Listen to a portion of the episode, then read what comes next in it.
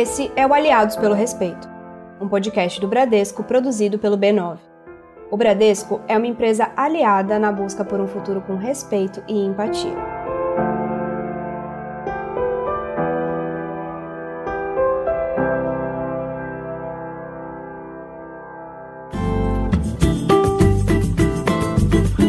Eu adoro sair de final de semana.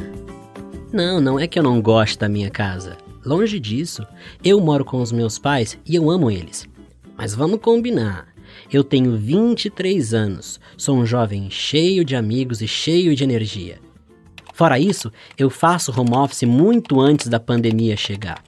Passo quase que o dia todo dentro de casa.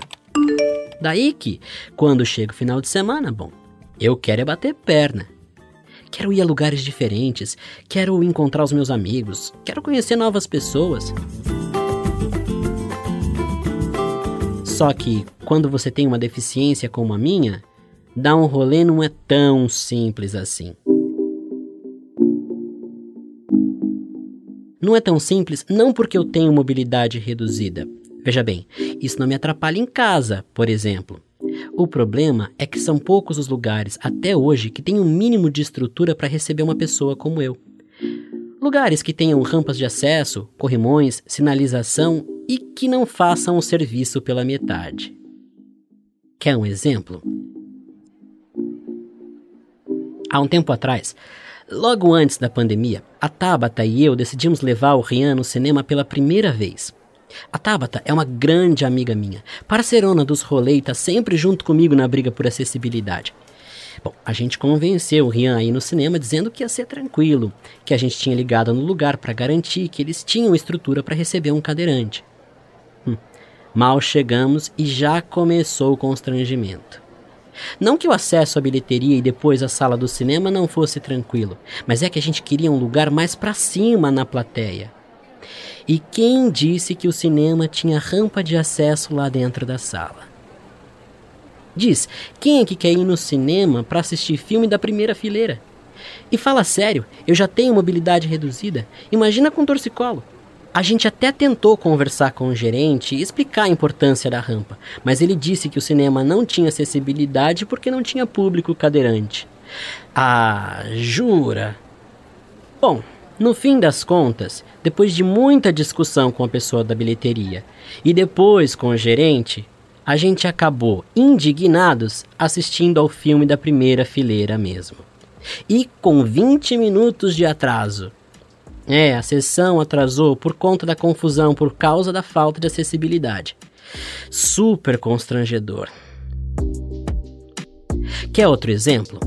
Uma semana depois, a Tabata e eu é, sempre a Tabata, né? A gente foi a um lugar, meio centro cultural, meio bar, que um amigo, um homem trans, tinha indicado pra gente por ser super inclusivo, pró-diversidade, etc e tal. Então, imagina o quanto a gente estava empolgado. Logo de cara, a gente percebeu uma energia super legal.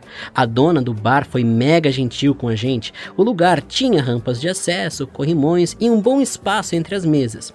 Eu lembro que eu cheguei a pensar comigo: puxa, como é bom ir a lugares inclusivos, né?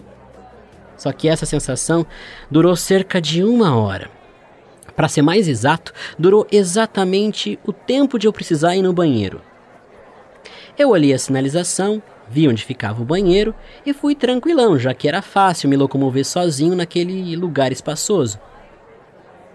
Quer dizer, espaçoso até a porta do banheiro. Eu cheguei lá, abri a porta e. Como é que eu vou te explicar? Não, não era sujo, até que era bem limpinho. Mas era minúsculo.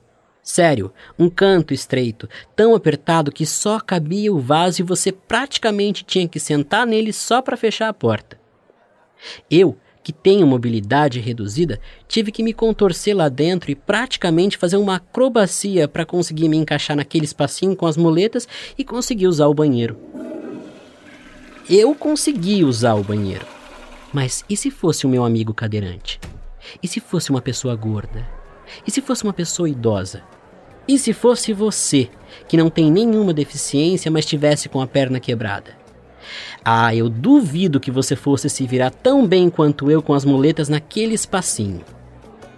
E isso porque era um lugar que tinha sido indicado por ser super inclusivo, pró-diversidade, blá blá blá.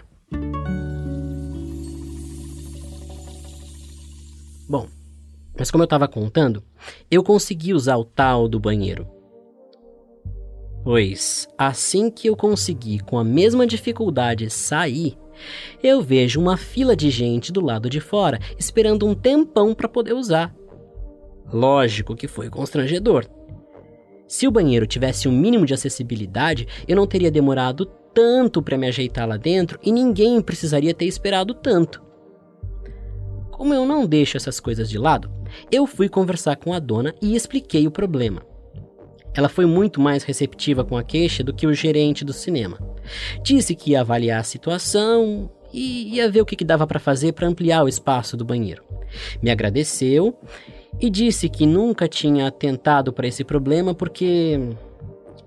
porque não costuma ir público com deficiência lá. Por que será? Né? O bar, o cinema e tantos outros lugares não têm acessibilidade porque não vai tanta gente com deficiência lá. E é claro, é lógico. Quem é que quer ir num lugar onde seu corpo não cabe, onde o seu corpo não entra, onde o seu corpo não consegue circular? E daí que a gente não vai. E os lugares não ganham acessibilidade porque a gente não vai. Você entendeu o ciclo vicioso que isso vira?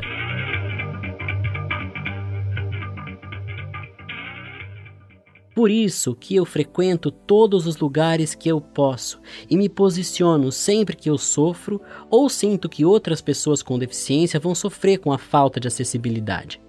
Não é porque eu gosto de confusão, não é porque eu quero ser chato, não é porque eu gosto de atenção. É para garantir o meu direito de ir e vir e para garantir o direito de ir e vir de outras pessoas com deficiência também. Quando os lugares passam a ter acessibilidade, a gente começa a frequentar e a gente começa a ser visto. E quando a nossa presença for normalizada, todos os lugares vão lembrar da gente na hora de construir, por exemplo, as suas estruturas, os banheiros, as plateias. E aí, meu amigo, a gente vai trocar essa porcaria de ciclo vicioso por um belo ciclo virtuoso. E todo mundo vai sair ganhando com isso. Todo mundo, inclusive você. É, você que não tem nenhuma deficiência. Primeiro, porque você vai começar a conviver num ambiente muito mais plural. E segundo, porque eu não vou precisar mais atrasar o seu filme e nem, muito menos, atrasar sua ida ao banheiro. Esse foi o ator Edgar Jacques interpretando a história do influencer digital Ivan Barão. O Ivan é potiguar e, ainda criança, teve uma grave infecção alimentar que o deixou com paralisia cerebral e mobilidade reduzida. Eu sou Mariana Torquato e essa é a terceira temporada do Aliados pelo Respeito, um podcast do Bradesco criado pelo B9 para discutir temas e causas e construir um futuro com respeito à diversidade. Nessa terceira temporada, nosso assunto é a vivência das pessoas com deficiência. No episódio passado, a gente abordou o problema das histórias de superação. E nas próximas semanas, ainda vamos falar sobre temas como educação inclusiva e relacionamentos afetivos. No mundo todo, as pessoas com deficiência são 15% da população. Somos 1,2 bilhões de pessoas. E, de acordo com a consultoria Accenture, a comunidade com deficiência pode ser considerada a terceira potência econômica do planeta, com capacidade para movimentar 8 trilhões de dólares por ano. Mas, se por um lado a inclusão das pessoas com deficiência é um assunto que não pode mais ser ignorado, por outro, ainda falta entender que os espaços urbanos e digitais são para todos e precisam ser mais inclusivos. Mesmo nas cidades mais desenvolvidas do Brasil, Há barreiras físicas, como falta de rampas e banheiros adaptados. E a falta de acessibilidade também está nos principais sites e aplicativos. E é para falar sobre a importância de tornar os espaços mais acessíveis para todos os corpos e pessoas que eu recebo hoje o Ivan Barão, influenciador digital que inspirou a história de hoje, e a Regina Correm, arquiteta e pesquisadora especialista em acessibilidade. Ivan, Regina, que delícia ter vocês aqui. E eu já quero começar te perguntando, Ivan, como que foi escutar o seu relato na voz do ator Edgar Jacques? Então, Mari, me senti muito lisonjeado e pena que é por uma história de falta de acessibilidade, mas que no final deu tudo certo, né? E é uma coisa rotineira, eu acho que na vida de qualquer pessoa com deficiência, né? E por isso eu até queria entender um pouquinho, Regina, sobre o teu trabalho, como que você se tornou pesquisadora em acessibilidade, o que que te motivou?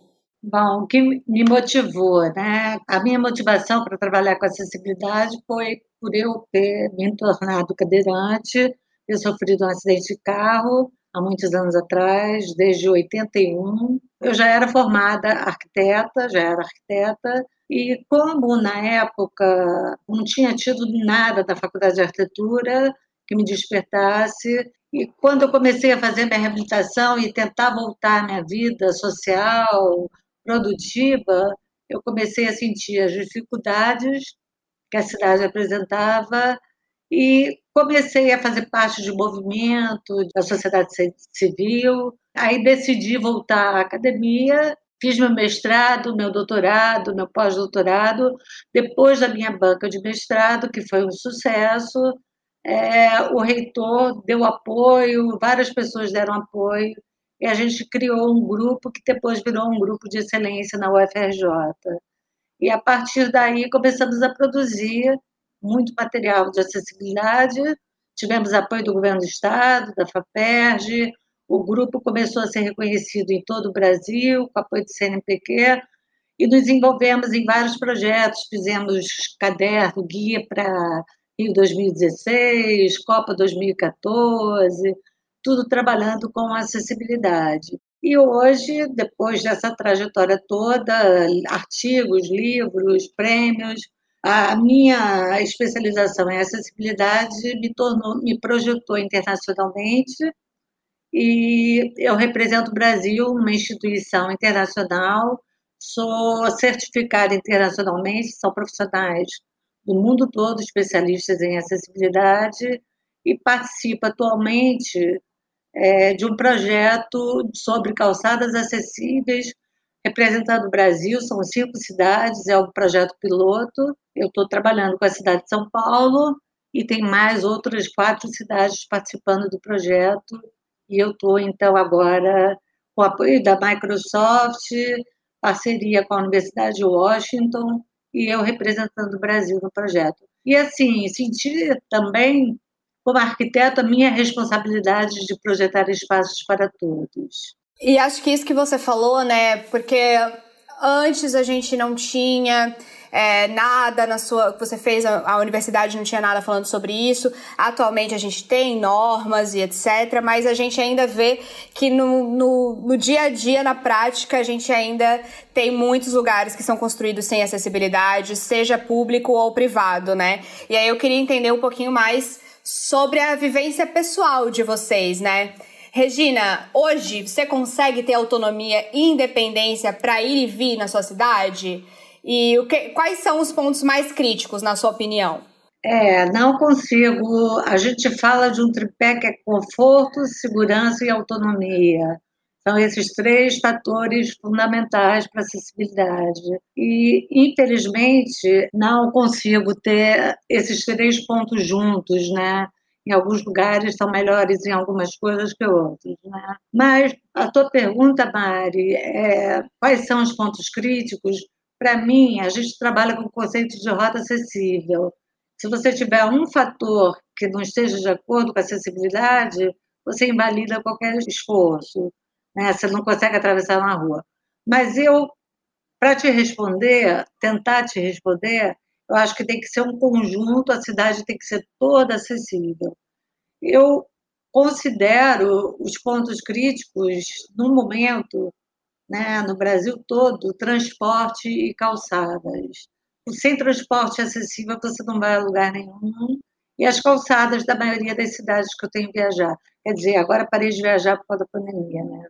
Mas as calçadas estão ruins. Menina, eu ando por aí, eu vejo as calçadas, eu fico assim, tem que refazer essa cidade inteira, porque não tem jeito, não tem condição. Nem eu não tenho, né, dificuldade de locomoção, mas é, é difícil para mim andar nessas calçadas. Tá tudo torto, tá tudo quebrado, tá tudo ruim. É, e você, Ivan, como que você vê isso, assim, a tua vivência pessoal de querer ter autonomia, independência para ir vir aí em Natal? E, e quais são os pontos mais críticos que você vê? Então, Mari, nós três somos três jovens e como qualquer outro jovem, né, independente da idade, acredito que juventude é mais pelo lado de espírito mesmo. É, nós queremos viver, queremos sair, queremos curtir. E como pessoa com deficiência, sempre vinha aquela inquietação. Porque eu precisaria ligar pela questão da acessibilidade. Acho que todas as pessoas devem ligar nessa questão, mas nós que precisamos, eu tenho uma mobilidade reduzida, preciso me atentar ainda mais. Então, já, já perdi as contas de quantas vezes eu poderia deixar de ir por conta da falta de acessibilidade. Eu digo isso, deixar de ir, porque eu nunca deixei, né? Mas ao mesmo tempo eu não tenho uma autonomia plena, como você falou. Eu preciso do auxílio de amigos. Então, para mim é muito constrangedor ainda até ficar meio que pesquisando horas se o lugar é acessível quando não deveria. Quando a gente só deveria sair de casa e curtir como qualquer outra pessoa, né? E eu falo isso porque eu moro em uma capital. Imagina nas cidades afastadas. Imagina nas cidades do interior. A gente sabe que nós temos várias normas, várias leis que falam dessa obrigatoriedade, mas ao mesmo tempo elas não são cumpridas. E nosso papel aqui, eu, você, a Regina, como formadores de opinião, é cobrar, sabe? Galera, vamos se atentar a isso. Nós somos pessoas com deficiência, a gente quer sair. Eu e a Mari já fizemos vários vídeos desse estilo para meio que quebrar esse estereótipo de que, sabe, nós não somos anjinhos, né? Quando eu falo sair, não é apenas para curtir vida louca, não. É para ir a um shopping, é para trabalhar, é para ir para uma escola, por exemplo, sabe? É, eu acho que Regina deve ter passado por poucas e boas para fazer seu mestrado, para fazer seu doutorado, porque realmente é uma coisa que é em todos os âmbitos da nossa vida, né? Acho que o único lugar que está preparado pra gente é o hospital, porque é o lugar que as pessoas acham que a gente ocupa, né? É o único lugar que as pessoas acham que precisa ter acessibilidade de fato. Isso é muito doido. Ivan, é, como você falou, a gente já falou muito sobre isso nas redes sociais, né? E eu gosto muito que você expõe algumas situações que você passa pro seu público, assim, para realmente mostrar, olha isso que acontece comigo diariamente, né? E eu queria saber se você já recebeu algum retorno de algum local desses aí que você foi, expôs, etc. E como que foi essa conversa, né? É, porque eu, isso eu percebo muito que existe muito essa, essa necessidade das pessoas de acharem que a gente precisa de ajuda e não que a gente quer independência, né? Então, como que foi essa conversa? Teve alguma resposta nesse sentido? Então, Mari, infelizmente a gente ainda precisa fazer esse tipo de conteúdo conteúdo, né, de exposed. E a gente deve aproveitar da nossa visibilidade para fazer isso acontecer. Porque outras pessoas com deficiência, infelizmente, não têm esse privilégio. Eu digo privilégio entre aspas, tá, gente? De não serem atendidas, de não serem ouvidas, sabe?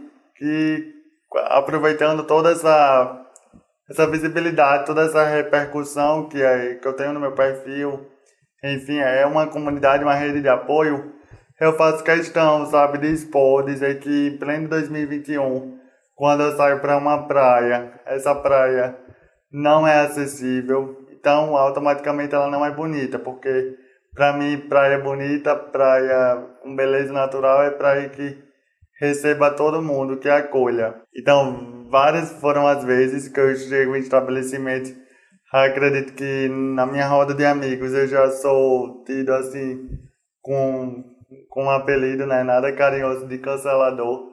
E a gente deve cancelar de fato esses ambientes, esses estabelecimentos. Porque não tem desculpa, não tem desculpa em pleno 2021 o cinema multinacional, sabe, não fornecer acessibilidade. E quando eu falo acessibilidade, não é apenas rampa, não é uma, toda uma logística da entrada saída, é a logística de recursos humanos, fornecer funcionários que guiem as pessoas com deficiência, que orientem, que dêem informações, né? É, também tem a questão da acessibilidade comunicacional, enfim. E quando eu faço esse tipo de exposed, eu faço questão também de marcar a empresa e falar, gente, vamos fazer tipo um cancelamento, assim, entre aspas, do bem. Bora provocar um moído. Moído aqui no Nordeste é movimento. E as pessoas meio que se sentem reconhecidas e compram essa briga, sabe? Então, muitas vezes as empresas respondem, né? Seja órgão público ou privado. Por outro, algumas fingem que nada aconteceu, sabe? Porque também não afeta o bolso delas. Acredito que se afetasse, com certeza atenderia nossos pedidos. Infelizmente ainda, né, Mari? Pessoas com deficiência não têm meio que esse engajamento para poder provocar transformações? Eu acho que a gente já teve, né? O movimento, por uma série de razões, está se enfraquecendo muito ultimamente, né? Mas eu faço parte de uma geração que o movimento era muito forte. A gente brigou e conseguiu muita coisa, conseguiu muita lei bacana, né? Pena que elas realmente não estão sendo seguidas, mas hoje o movimento, até pelo contexto político que a gente vive, não sei, né? É, ele enfraqueceu muito, mas eu sou de uma geração que brigava, brigava muito.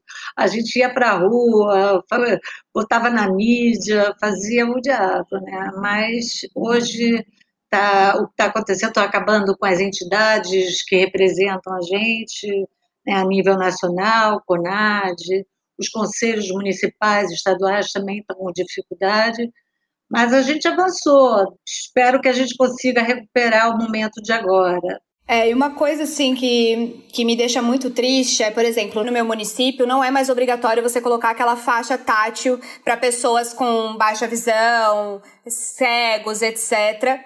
E, e tem um local aqui na esquina da minha casa que eles colocam o lixo bem na faixa tátil. Aí eu fui e falei: olha, vocês estão colocando lixo na faixa tátil, onde as pessoas cegas utilizam pra, pra se locomover entre a cidade. Aí ele olhou para mim e falou assim: mas nenhum cego passa por aqui.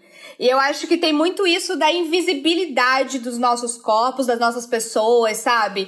E, e como que vocês veem isso, sabe? Essa invisibilização da gente na sociedade e como ela contribui para que os locais, tanto públicos e privados, não sejam pensados, não sigam as, as normas, é, que não, de, de certa forma, ignorem que a gente existe, que a gente também é consumidor, que a gente também anda na rua, né?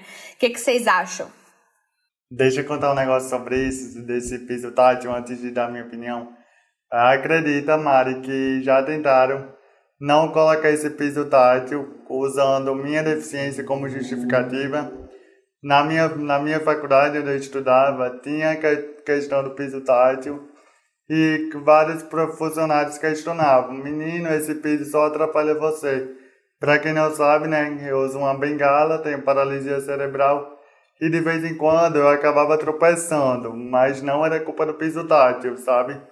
Na verdade, era culpa do piso tátil mal colocado, porque ele descolava, né? Aí queriam meio que criminalizar o piso tátil, que é uma função importantíssima para pessoas cegas com deficiência visual, colocando eu como justificativa, ah, é porque pode dar queda em vão, sabe? Então é meio que tirando a deficiência do outro para colocar a minha, quando na verdade isso não podia acontecer o local é para receber todo mundo, sabe? E eu acho que essa invisibilização está muito pelo fato das pessoas com deficiência não se sentirem sim empoderadas de saírem fora de casa, né? Porque quando ela não é vista, ela não é lembrada. Exemplo, quando eu estou numa festa, é, muitas vezes as pessoas, os funcionários daquela, daquela balada, enfim, se atenta pela acessibilidade pelo fato de eu estar frequentando aquele espaço. Né? Não estou dizendo que pessoas com deficiência precisam frequentar para poder ser lembradas. Acessibilidade é básico, precisa estar no planejamento da obra, enfim. mas essa invisibilização influencia bastante na questão do capacitismo, na questão do fortalecimento da acessibilidade, enfim. Então, por isso que a gente precisa cada vez mais falar. Pessoas saiam de casa, denunciem, façam seus exposits, porque só assim as coisas vão para frente, infelizmente.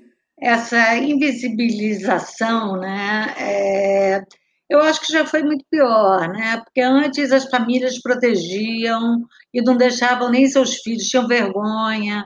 Já teve uma fase muito ruim. Mas hoje, realmente, o movimento tem que se fortalecer, tem que brigar. Né? A gente tem o lema Nada sobre nós sem nós, né?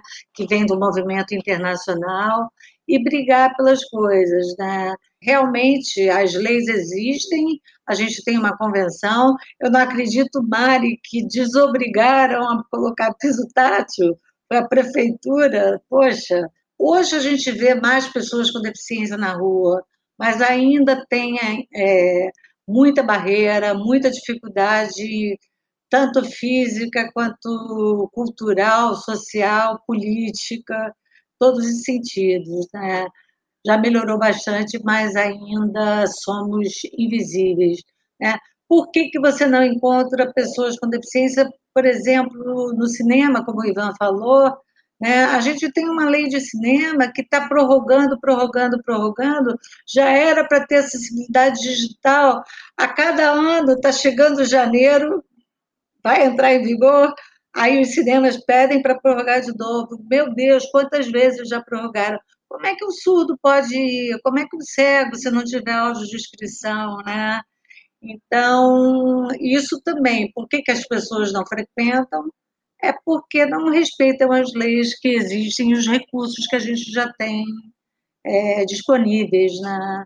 A tecnologia assistiva evoluiu muito. Essa questão do cinema, né? Eu acho que é, mostra muito como a, tanto as empresas públicas quanto as privadas, elas ainda têm essa, essa ideia de que a gente não é consumidor, que a gente não precisa, que não tem demanda. Mas é muito fácil você dizer que não tem demanda quando você nunca ofereceu um serviço que essa pessoa possa utilizar, né? Então, colocam a, o local, por exemplo, para pessoas que têm mobilidade reduzida, colocam lá na primeira cadeira, que é o pior local do cinema. Então, quem que vai querer ficar lá? Ninguém, entende? Entende? E é o único lugar que tem pra gente. Então, é, ao invés de fazerem uma coisa que seja acessível de fato, nos colocam nos piores lugares, ou não nos colocam, ou ficam revogando, colocando pra frente uma coisa que já deveria acontecer há muito tempo. Então, pessoas surdas não têm direito de assistir um filme. Então, pessoas cegas não têm direito de assistir um filme. E então, pessoas que usam uma cadeira de rodas não têm direito de sentar lá atrás como todo mundo gosta, talvez levar seu namorado, né? Que às vezes as pessoas vão no cinema não é pra ver o filme, mas mas o cadeirante é obrigado a ver o filme, coitado, ainda ficar com torcicolo, né? Isso é muito doido.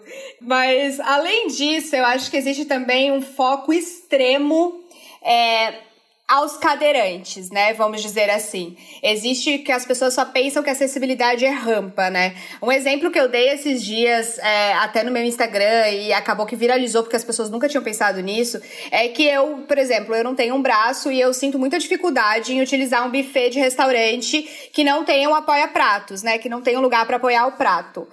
E eu fiquei numa briga de três meses com o restaurante para eles incluírem esse, esse apoia-prato. E falei para eles: isso não vai ser bom só para mim, né? E, e, não adianta vocês colocarem uma rampa e vocês não colocarem acessibilidade em outros lugares, porque acessibilidade é muito mais do que isso, né?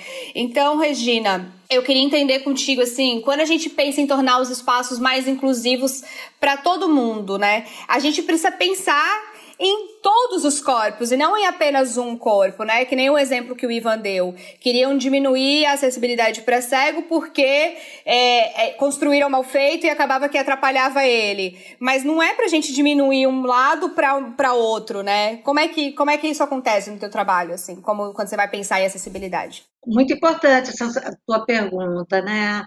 É, a, da mesma forma que a Convenção Internacional da ONU fala que a deficiência é um conceito em constante evolução, a acessibilidade também é um conceito em evolução.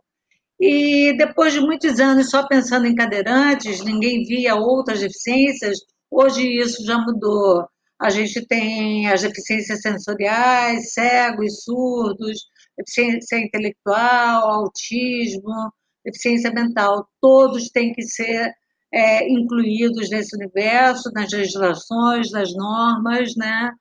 E é, isso, a evolução do conceito de bom, e não pensar que é só a rampa, né? Por exemplo, piso para cego, é, audiodescrição no cinema, para os cegos também. Então, a gente acabou evoluindo também para a questão do desenho universal. O desenho universal que é, tem que atender a todas as pessoas, as to todas as deficiências, todas as pessoas com mobilidade reduzida. O desenho universal surgiu na década de 80, 90. O desenho universal vem de Universal Design, e design não é só de espaço, é de produto também, uma caneta, um copo, uma garrafa de Coca-Cola, a pessoa destra, canhota, poder usar, isso, isso é desenho universal. Né?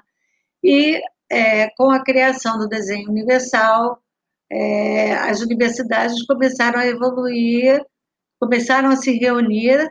Né? Ron Mays ganhou vários prêmios, ele é falecido, né? mas ele deu o grande início a ideia de projetar para todos, desenho universal para todos. Né? E os acadêmicos das universidades se juntaram para criar princípios do desenho universal, que são muito importantes. E eles não param de, de serem, né? Ah, a gente já tem aqui o desenho universal, é isso, acabou, essa é a solução, pega esse guia. Isso não existe, né? Porque cada vez mais eu acredito que. Eu, eu, me, me corrija se eu estiver errada, Regina, mas eu acredito que é uma coisa que está sempre em evolução e sempre ou alguém chega com uma demanda que nunca foi pensada antes ou com como é que é isso assim isso acontece uma evolução desse desenho universal ou ele já está feito acabou Sim, não, a evolução e a busca pelo desenho universal é sempre constante, né? E eu queria dar só um exemplo. É, geralmente, quando eu dou palestras, me perguntam no final qual a cidade que você considera mais acessível assim, eu não consigo apontar uma cidade brasileira que eu considere mais acessível. A gente tem ilhas de acessibilidade. Um lugar o ônibus é bom, no outro lugar o turismo ou a praia é acessível, né? Mas nunca é totalmente. É... E para dar um exemplo, a cidade de Uberlândia, eu não sei se ela ainda ou se ela evoluiu, tem muito tempo que eu não vou para Uberlândia, mas me disseram que era a cidade mais acessível do Brasil, teve um marketing muito grande, né? E quando eu vi, e quando eles falavam que a frota de ônibus era toda acessível, eu falei assim, poxa, nunca vi isso, toda frota de ônibus acessível. Mas era o ônibus acessível com o elevador, o elevador hidráulico. Isso não é desenho universal. O, aquele elevador é exclusivo para cadeirante é, você vai para o exterior, é o ônibus de piso baixo. Isso é desenho universal.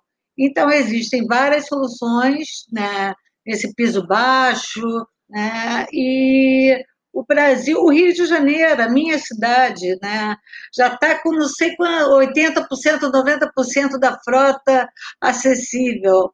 Não, não é, não considero. Para mim, hoje, eu não falo mais de acessibilidade. Eu falo que tem que ser o desenho universal.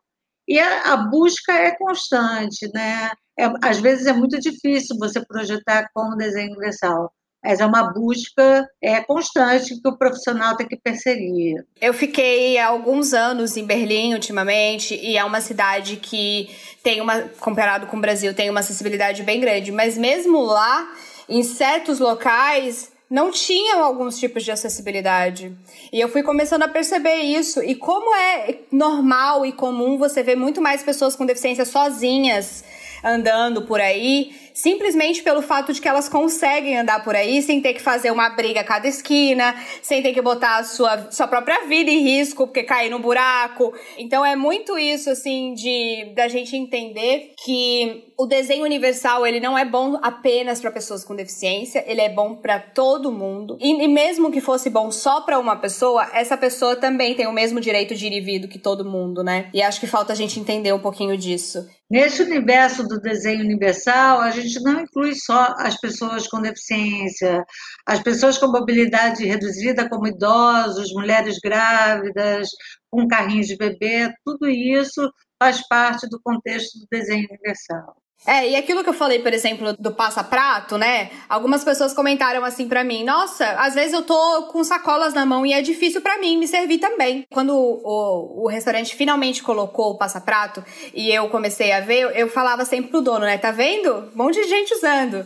Tá vendo? Não era só para mim, porque ele insistia que eu precisava de ajuda quando eu realmente precisava da autonomia, né, da independência. E não era só eu que ia usar. Eu sempre deixei isso claro para ele. Eu acho que isso é importante as pessoas entenderem de vez. E falando nisso, assim, eu acho que a gente focou muito na acessibilidade física e tal, mas a gente também tem o outro lado que é a acessibilidade digital, né?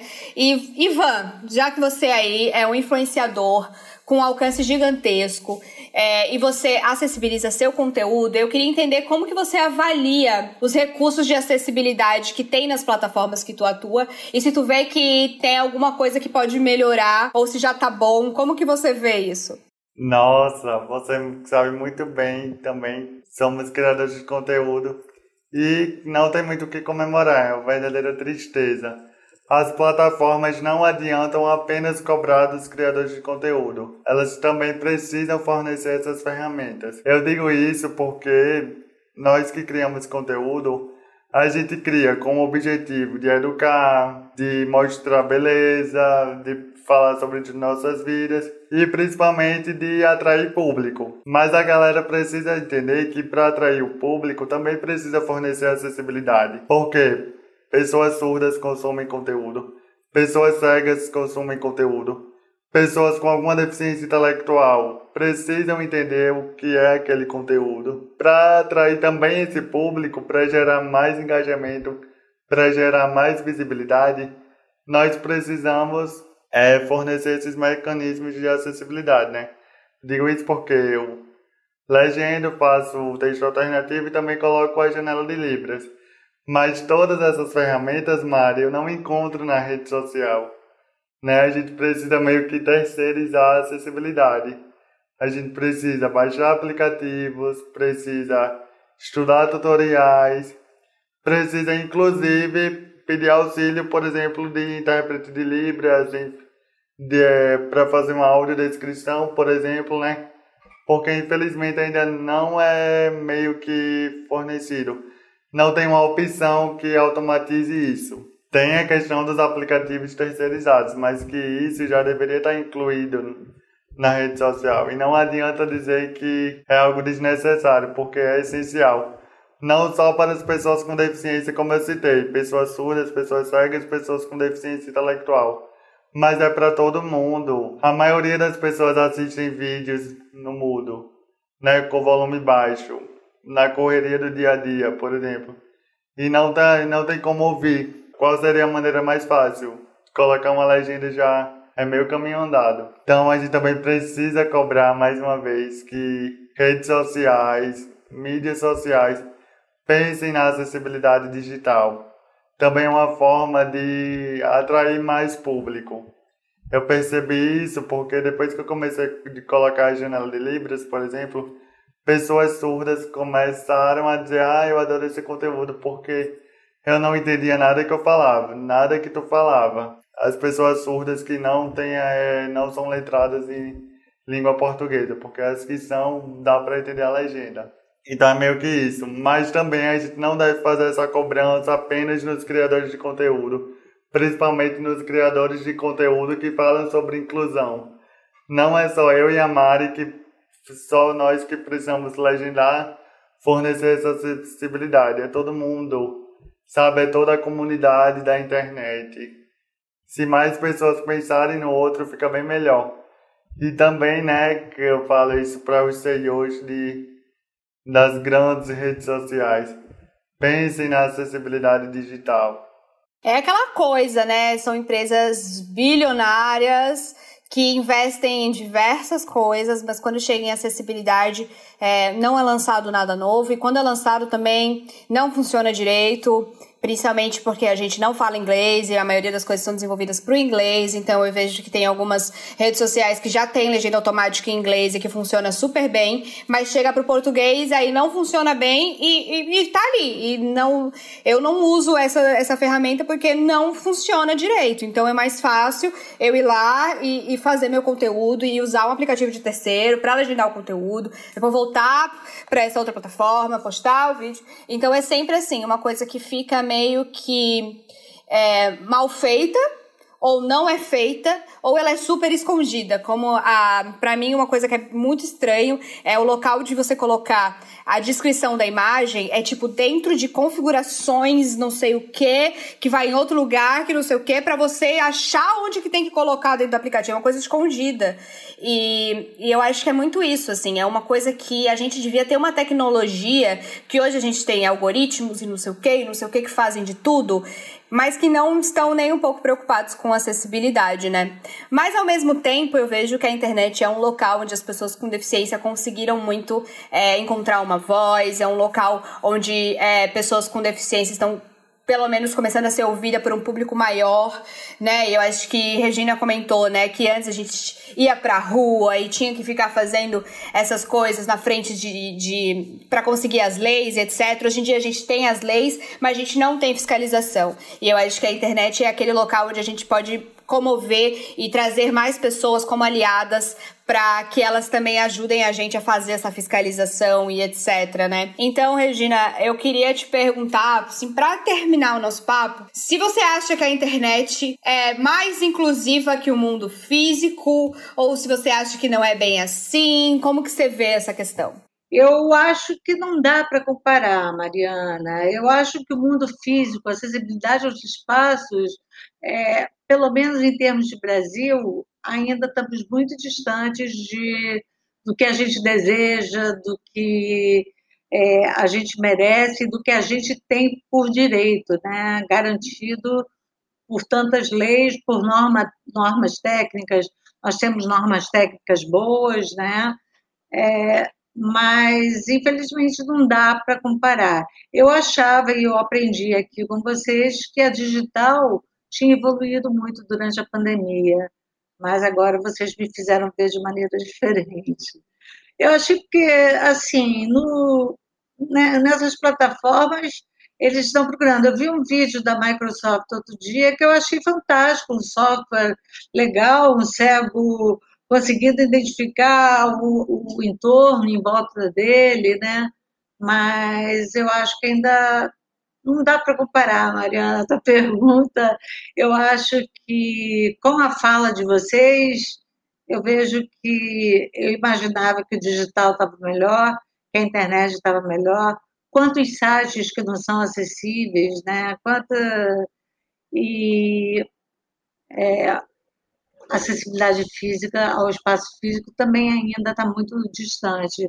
Eu, eu digo isso em termos de Brasil, mas não gosto de ser pessimista. Eu acredito que a gente pode evoluir, a gente tem que evoluir. A gente tem cidades no mundo todo ganhando prêmios de acessibilidade e vamos continuar com o movimento, né, Ivan? Vamos sair, botar o bloco na rua e continuar brigando. Eu acho que tem sim um lado bom no digital. Eu acho que existem também, a gente já tem, é, quando você vai comparar o mundo, né? O tempo de mundo de físico e o tempo de mundo de internet, eu acho que a gente com certeza tá mais evoluído nesse sentido na internet, mas existem muitas coisas ainda e eu espero o dia que a gente não tenha que ficar brigando, mas comemorando o fato de que todo mundo tem acesso às mesmas coisas, ao fato de que as pessoas com deficiência conseguem viver plenamente na nossa sociedade sem ter seus direitos retirados, né? Gente, quero agradecer o papo, foi muito gostoso conversar com vocês e é isso, obrigada, viu, pela presença. É isso, gente. O episódio de hoje fica por aqui. Na semana que vem, a gente volta com o podcast Aliados pelo Respeito, para conhecer a história da Luciana Viegas e para falar sobre educação inclusiva. Para não perder esse e nenhum outro episódio, assine nosso feed aqui mesmo ou acesse aliadospelorespeito.b9.com.br. Até a semana que vem.